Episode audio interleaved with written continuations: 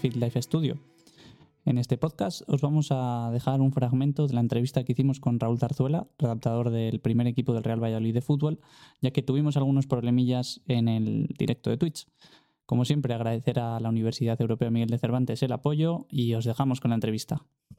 El tema de neuromuscular, ¿no? Que se ha abierto ahora un melón, que nos estabas diciendo. Cuéntame un poco más. Sí, sí, se ha abierto en. Bueno, se ha abierto un poco porque el cerebro al final es, es muy complejo. Entonces, eh, muchas de, las trabajo de fuerza, del trabajo de, prevención que estamos hablando, de minimizar el riesgo, está un poco enfocado a, ese trabajo neuromuscular. ¿no? Yo, a mí siempre me ha gustado mucho trabajar en ese aspecto con foco externo, con, situaciones en las que tengan que atender no solo al, movimiento, que al principio es lo, esencial, pero luego, porque en estos deportes al final es lo que la percepción, y la toma de decisión va, muy ligada a la ejecución. No se puede desligar. Entonces, en el trabajo al final tiene que haber ese, ese, ese elemento, ¿no? Entonces, bueno, pues eh, ahí está un poco la, situación de ver un, cómo podemos eh, resolver ese puzzle que hay entre la, percepción, toma de decisión ejecución para que el, deportista minimice el riesgo en, esas situaciones. Claro, claro. Bueno, parece que hemos resuelto los problemas. Perdona, Raúl, si me ves que estoy aquí a 12 cosas, pero tengo que estar controlando que se oiga. Nada, nada. Entonces, si me ves así que estoy mirando y tal, es por eso. Eh, pues sí, es un tema que sí que es verdad que, yo creo que hasta ahora no se ha tratado demasiado y demás. Entonces, claro, eh, sí que he visto algunos estudios ahora que sí que, sobre todo en el trabajo de fuerza, analizan como muy exhaustivamente el componente neuromuscular, más que, más que el muscular a secas, digamos de la hipertrofia y demás. Te digo un poco mal, Gonzalo. Sí, eh, dame un segundito, a ver. A ver. ¿Me oyes mejor ahora o, o parecido? ¿No me oyes? dame un segundo. Ahora te oigo mejor, pero te, te pierdo. Eh, vale, ahora se me oye Raúl o no? Sí, sí, ahora sí, sí. Sí, vale. Vale, eh, si lo que sea se corta tal, me dices, vale.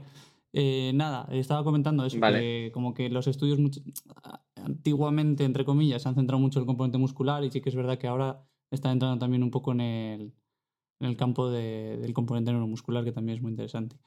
Em, creo que Raúl se nos ha congelado. no, ahora sí que os oigo y os veo. Ah, sí, sí. Ver, ver nos veo. Pero no, es, que, no, no, puedes verme, Raúl, porque me coge el programa. ah, vale, vale, perfecto. vale, vale. Eh, ¿Sí que me oyes bien? ¿Se oye bien? Sí, sí. sí, sí. Perfecto. Eh, vale. Nada, simplemente estábamos comentando eso, el tema neuromuscular. Eh, lo que sí que, o me da la sensación desde fuera, Raúl, yo que soy aficionado del fútbol, me gusta el fútbol, es que la incidencia de, roturas de isquio también ha, aumentado o, es la percepción que tengo yo desde fuera? Bueno, la lesión de isquio siempre ha estado presente en el fútbol, es una de las más comunes. No sé si habrá aumentado excesivamente. Hay, hay años ¿eh? que, se dan más, menos. Mm. Depende también de, los futbolistas que tengas, en este caso. Pero sí que es una de las más frecuentes. Pero bueno, yo creo que en casi todos los deportes en los que hay una, carrera y, una, y un trabajo de ese tipo, de alta intensidad, pues se producen muchas lesiones en ese músculo. Pero no es una lesión que haya. No, no tengo yo los datos como para, como para decirte que haya aumentado excesivamente de unos años para otros. Sí que es verdad que hay una cuestión que parecía, no sé, algún estudio de la Premier League relacionado con eso, en que se había centrado mucho en la prevención y el trabajo de fuerza en ese grupo muscular, pero es verdad que no habían disminuido tanto las lesiones. Incluso habían aumentado en determinados años, con lo cual, bueno, algo, algo. Pero, a ver, el futbolista ahora trabaja mucha alta intensidad, y sobre todo los partidos han cambiado hacia eso. Antes no se jugaba el ritmo que se juega ahora. Claro, claro, claro. Sí que, Más velocidad. Esto, esto que comentas que también da la sensación desde fuera, ahora hablo desde el punto de vista de aficionado, no, de, no, tan profesional. Desde fuera como que la intensidad de los partidos ha crecido, como que los jugadores ahora están mucho mejor preparados físicamente, como que ahora si un jugador no está bien físicamente ya no puede competir con, con otro que sí que lo esté. Ese es un poco el debate no, está claro. la calle. está claro, al final los, futbolistas ahora muchos de ellos se han convertido en atletas, realmente, con el concepto de atleta que tenemos, ¿no? Sí, sí, sí. la velocidad es un componente esencial, siempre lo ha sido, pero ahora está, está mucho más presente puesto que, puesto que al final el fútbol ahora mismo eh, se juega a otra, otra velocidad diferente que hace 20 años o 30 años. Tú pones un partido hace 30 años ahora y no tiene nada que ver. Ni siquiera el biotipo del futbolista está mucho mejor preparado ahora, eh, se cuidan más, todos los, todos los aspectos se han profesionalizado mucho. A ver, muchos dicen que van contra el propio juego, que se ha centrado mucho en el físico, que se ha perdido tal, pero bueno, yo creo que no es así. Es decir, hay jugadores que son ahora mucho más rápidos, técnicamente mejores y, deciden igual de bien. O sea, hacer una comparación de Messi. Sí, bueno, yo creo que en general. Sí, bueno, a ver, la, el hecho de que el fútbol que dicen se ha vuelto más físico es verdad, pero no creo que se haya vuelto menos técnico-táctico o de calidad, porque yo creo que ahí tenemos al Barcelona de Guardiola, que ha sido uno de los equipos que mejor ha jugado en la historia del fútbol. Y, ha sido recientemente, o sea, no es una época de hace 50 años.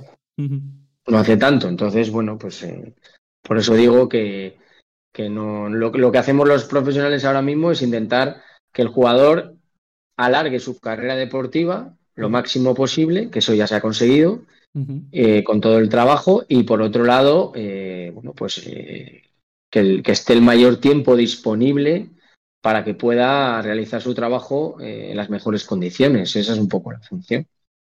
Pues mira, Raúl, nos, comentan por aquí en el chat, nos han dejado una pregunta y nos dicen que si las lesiones de isquio están relacionadas con el, con el tipo de juego del jugador, que si los jugadores más explosivos tienen tendencia a lesionarse en esta zona.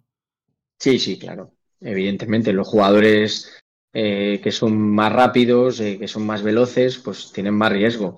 Evidentemente un extremo, un lateral, eh, un delantero que hacen esfuerzos cortos, intensos, pues normalmente tienen más, más, más, posibilidades, de, más tendencias, sí, sobre todo jugadores también que tengan más fibra rápida, jugadores de raza, de raza negra, pues tienen también más predisposición. Bueno, todos son factores que, que influyen en, pero está claro que cuanto más rápido seas, pues muscularmente más fibra rápida tienes y entonces más riesgo de, lesión vas a tener un deporte que mezcla un poco el trabajo de fuerza con el trabajo de resistencia.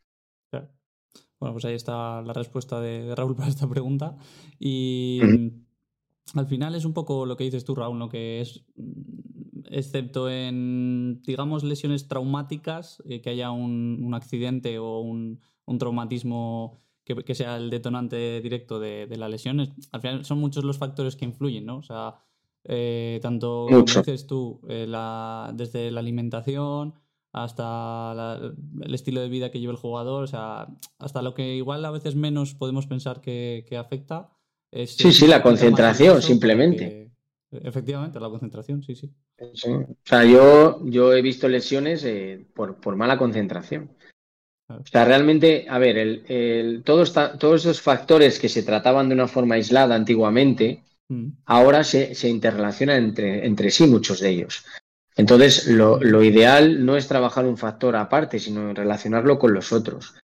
Y la idea de que, de que el jugador ahora, pues eh, hay un componente importante, como decía antes, eh, psicológico también, que influye mucho, es decir, el cómo, el cómo él afronta eh, la lesión, el cómo él afronta la vuelta a la competición, los miedos que tenga, el si está más concentrado o menos concentrado por problemas que haya tenido o no.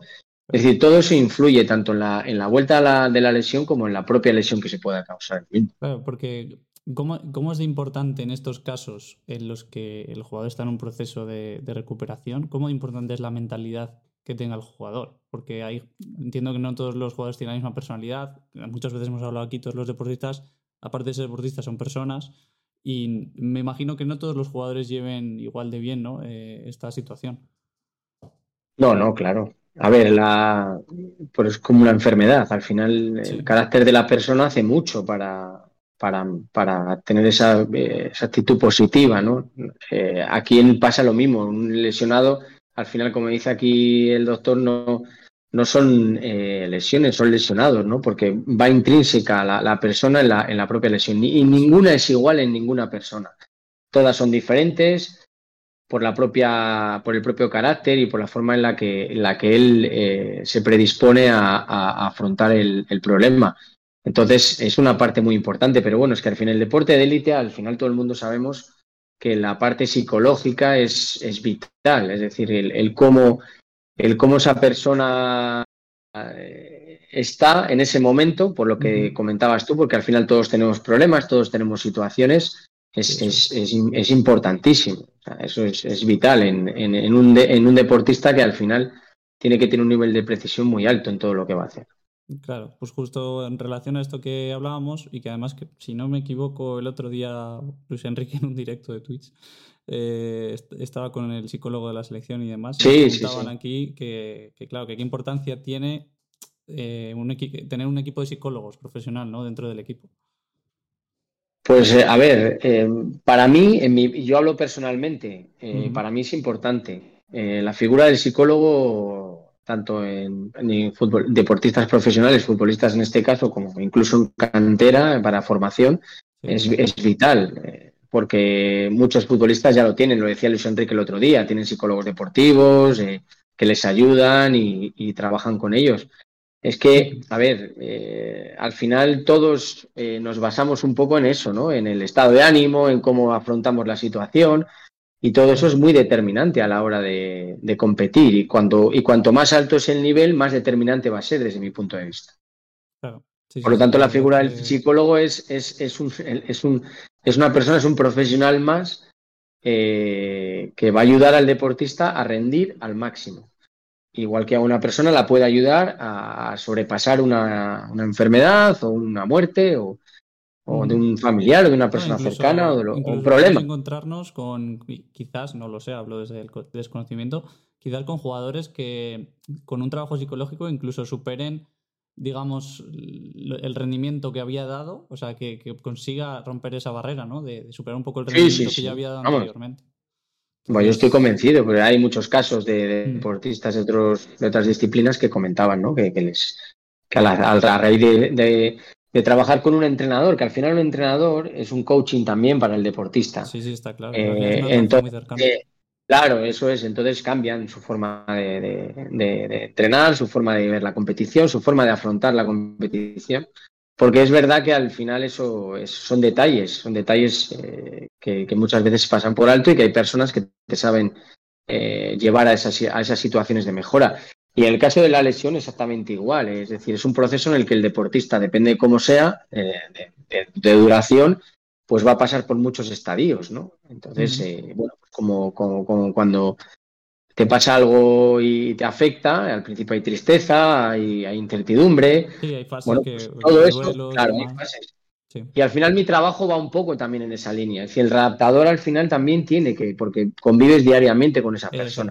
Y tienes que saber, tienes que saber cómo tratarla. Al final yo siempre os lo decía a vosotros como alumnos y se lo digo ahora a los alumnos que, están en la universidad y gente que me pregunta. Mm. A ver, hay una cuestión que es el factor humano eh, es importantísimo en esta profesión porque aquí te relacionas, yo me relaciono todos los días con 40 personas, eh, muy cercanamente. Entonces, al final eso, eh, claro, ¿cómo, cómo, te relacionas con ellas? ¿Cómo te tomas determinadas conductas, formas de hablarte, de, mirarte, de tal? O sea, todo eso es muy importante. Y eso en el, en el ámbito que yo trabajo, en el ámbito profesional de élite, es vital porque aquí más, claro, evidentemente. Hay un ego también por ahí. claro, claro, y no, y, saber que, bueno, hay a veces que te tienes que apartar, te tienes que callar, hay veces que tienes que intervenir, hay veces que simplemente con una mirada al futbolista ya sabe lo que le quieres decir. Entonces, eh, todo eso es, es, muy importante. y, Aquí tuvimos la suerte, Raúl, no sé si la conocerás, que trabaja allí en la Uni, de hablar con Raquel Martínez y Novas. sí, sí, sí, sí. Pues estuvimos hablando con ella y, al final surgió un poco este tema, porque tanto Jaime como yo al final también eh, trabajamos con personas y surgió un poco este tema, de que el factor humano es que al final, eh, quieras que no es un contacto tan estrecho con la persona, porque al final igual estás, yo que sé, no sé lo que duran vuestros entrenamientos, pero una hora, hora y media, dos horas, igual solo trabajando con una persona. O sea, en ese tiempo da para hablar muchas cosas. Si esa persona ese día viene un poco más animada, pues igual le surge que igual te lo cuenta. Entonces, claro, tienes que ir manejando un poco y esas situaciones y, claro, es muy importante lo que dices tú, el factor humano de, pues eso, tener comprensión cuando hay que tener comprensión, de incluso apartarse cuando hay que apartarse, pues oye, y al final eso nos enseña. Entonces, bueno. No, no, a ver, claro que no. O sea, si tú tienes un grado de, empatía bueno mm. y eres capaz de detectar esas cosas y de, bueno, pues de saber manejarlas, en esta profesión tienes, tienes un, bastante ganado. Porque no son los conocimientos teóricos o la práctica que tengas, sino el, la gente al final lo que busca es una persona. Entonces, esa persona es la que, la, que, la que le va a llevar en ese proceso, porque redactadores hay muchos, entrenadores hay muchos, y al final, ¿dónde está la distinción? Pues en cómo eres tú al final. Entonces, esa persona, en el caso mío, es exactamente igual. Es decir, yo intento que ellos comprendan ciertas cosas. Bueno, yo con algunos ya tengo muchos años de relación, también ellos ya saben que yo llevo mucho tiempo aquí. Mm. Bueno, he pasado por muchas circunstancias, por muchas eh, situaciones y al final, eh, bueno, pues ya te, ganas un cierto respeto y una, y una autoridad que, te dan los años. Pero está claro que luego es el tratamiento del día a día con ese lesionado o con ese deportista cuando, cuando te ganas la confianza de, él de, forma definitiva, ¿no? Entonces, esa, es la, esa es la idea. Sí, sí. Mira, Raúl, nos lanza por aquí una pregunta, que este es un debate que siempre da bastante de, sí. Y nos dicen, quería preguntar la importancia del estiramiento post-entrenamiento, post-partido, eh, ya que hay gente a favor y gente en contra. ¿Qué, piensa, ¿Qué piensa Raúl sobre esto? A ver, pues lo que dice la ciencia. Yo, Raúl, se basa un poco también en eso, ¿no? Que hemos hablado muchas veces, pero bueno, esto también lo habréis comentado en el programa. Mm. El, estiramiento, bueno, el estiramiento al final depende eh, de cuánto dura, de cómo sea, de, muchos, de muchos elementos. Pero bueno, lo que conoce todo el mundo como estirar después de entrenar, bueno, nosotros, eh, yo particularmente en, muchos entrenamientos no, no, no, estiramos, es decir, depende del, del tipo de trabajo que se haya hecho. Y sí que hay días que podemos estirar, depende si es una recuperación y tal. Pero, por ejemplo, después de los partidos, pues nos estira, evidentemente, porque hay un. Normalmente ese, ese cansancio que se tiene muchas veces se asocia como a micro roturas en miofibrillas y puede, puede aumentar el, el nivel de, una pequeña lesión que se haya producido, con lo cual nos estira. Al día siguiente, pues eh, sí que se llega a hacer un trabajo. Ahora, pues se utiliza mucho el foam roller, algunos estiramientos. Eh, determinados. Y bueno, luego durante la semana, pues hay momentos en los que depende de la sesión que se vaya a hacer, se puede producir ese estiramiento o no.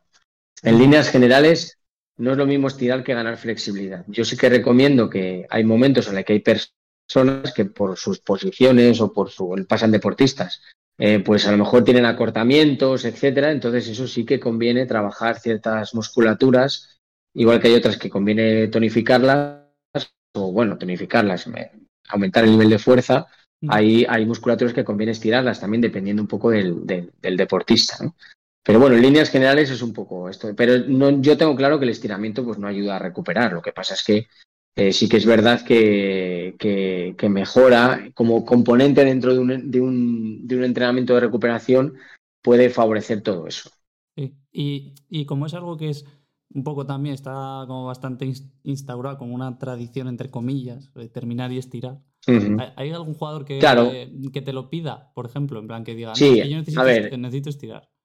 Sí, hay jugadores que estiran. A ver, eh, también entender, el estiramiento dinámico como tal lo hacemos todos los días. Es decir, la activación muscular como tal en ese estiramiento dinámico balístico lo hacemos todos los días. Igual que trabajamos todos los días movilidad, etcétera. Pero hablamos del estiramiento estático, lo, que se conoce como estiramiento estático. Hay jugadores que, bueno, pues tienen la rutina de, estirar después del entrenamiento y estiran.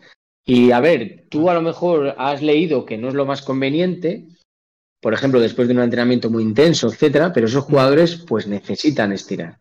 Igual que hay jugadores que necesitan masajearse pues una hora todos los días. No es lo más conveniente, pues no, pero eh, son dinámicas y rutinas que el, que, el, futbolista en este caso ha ido adquiriendo durante su vida deportiva y que le han ido bien. Entonces, eh, a ver, nosotros hay cosas que podemos asesorar, pero luego el deportista, en este caso, pues es el que toma la última decisión.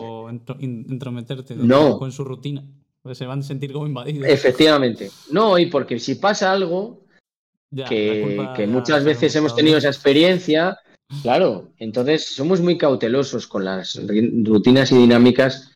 Hay que, hay que hacerlo poco a poco, lo que hablábamos antes de la persona. Bueno, se le va entrando poco a poco, se le va recomendando, se le va insistiendo, bueno, pues en vez de hacer esto, vamos a hacer esto. Mm. Entonces, bueno, eh, por ahí podemos, podemos entrar, pero bueno, hay futbolistas, ya te digo que sí, que la mayor parte no estiran, porque nosotros así lo recomendamos en su momento, pero sí que hay muchos futbolistas que por su cuenta estiran y a otros que les obligamos porque, bueno, están en un momento determinado, y a lo mejor se ha valorado que necesitan estirar esa musculatura por parte de los fisioterapeutas y se estira, ya está.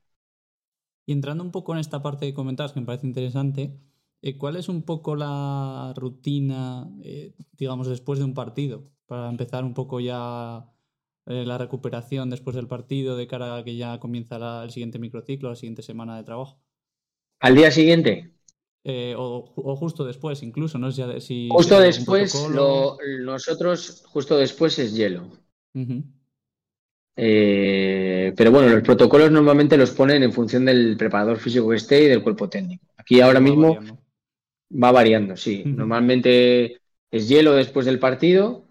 Eh, y al día siguiente lo que se hace es un regenerativo, que se llama. Se hace un trabajo mezclado entre cardio, bicicleta, eh, trabajo de foam roller y estiramiento y un trabajo de tren superior.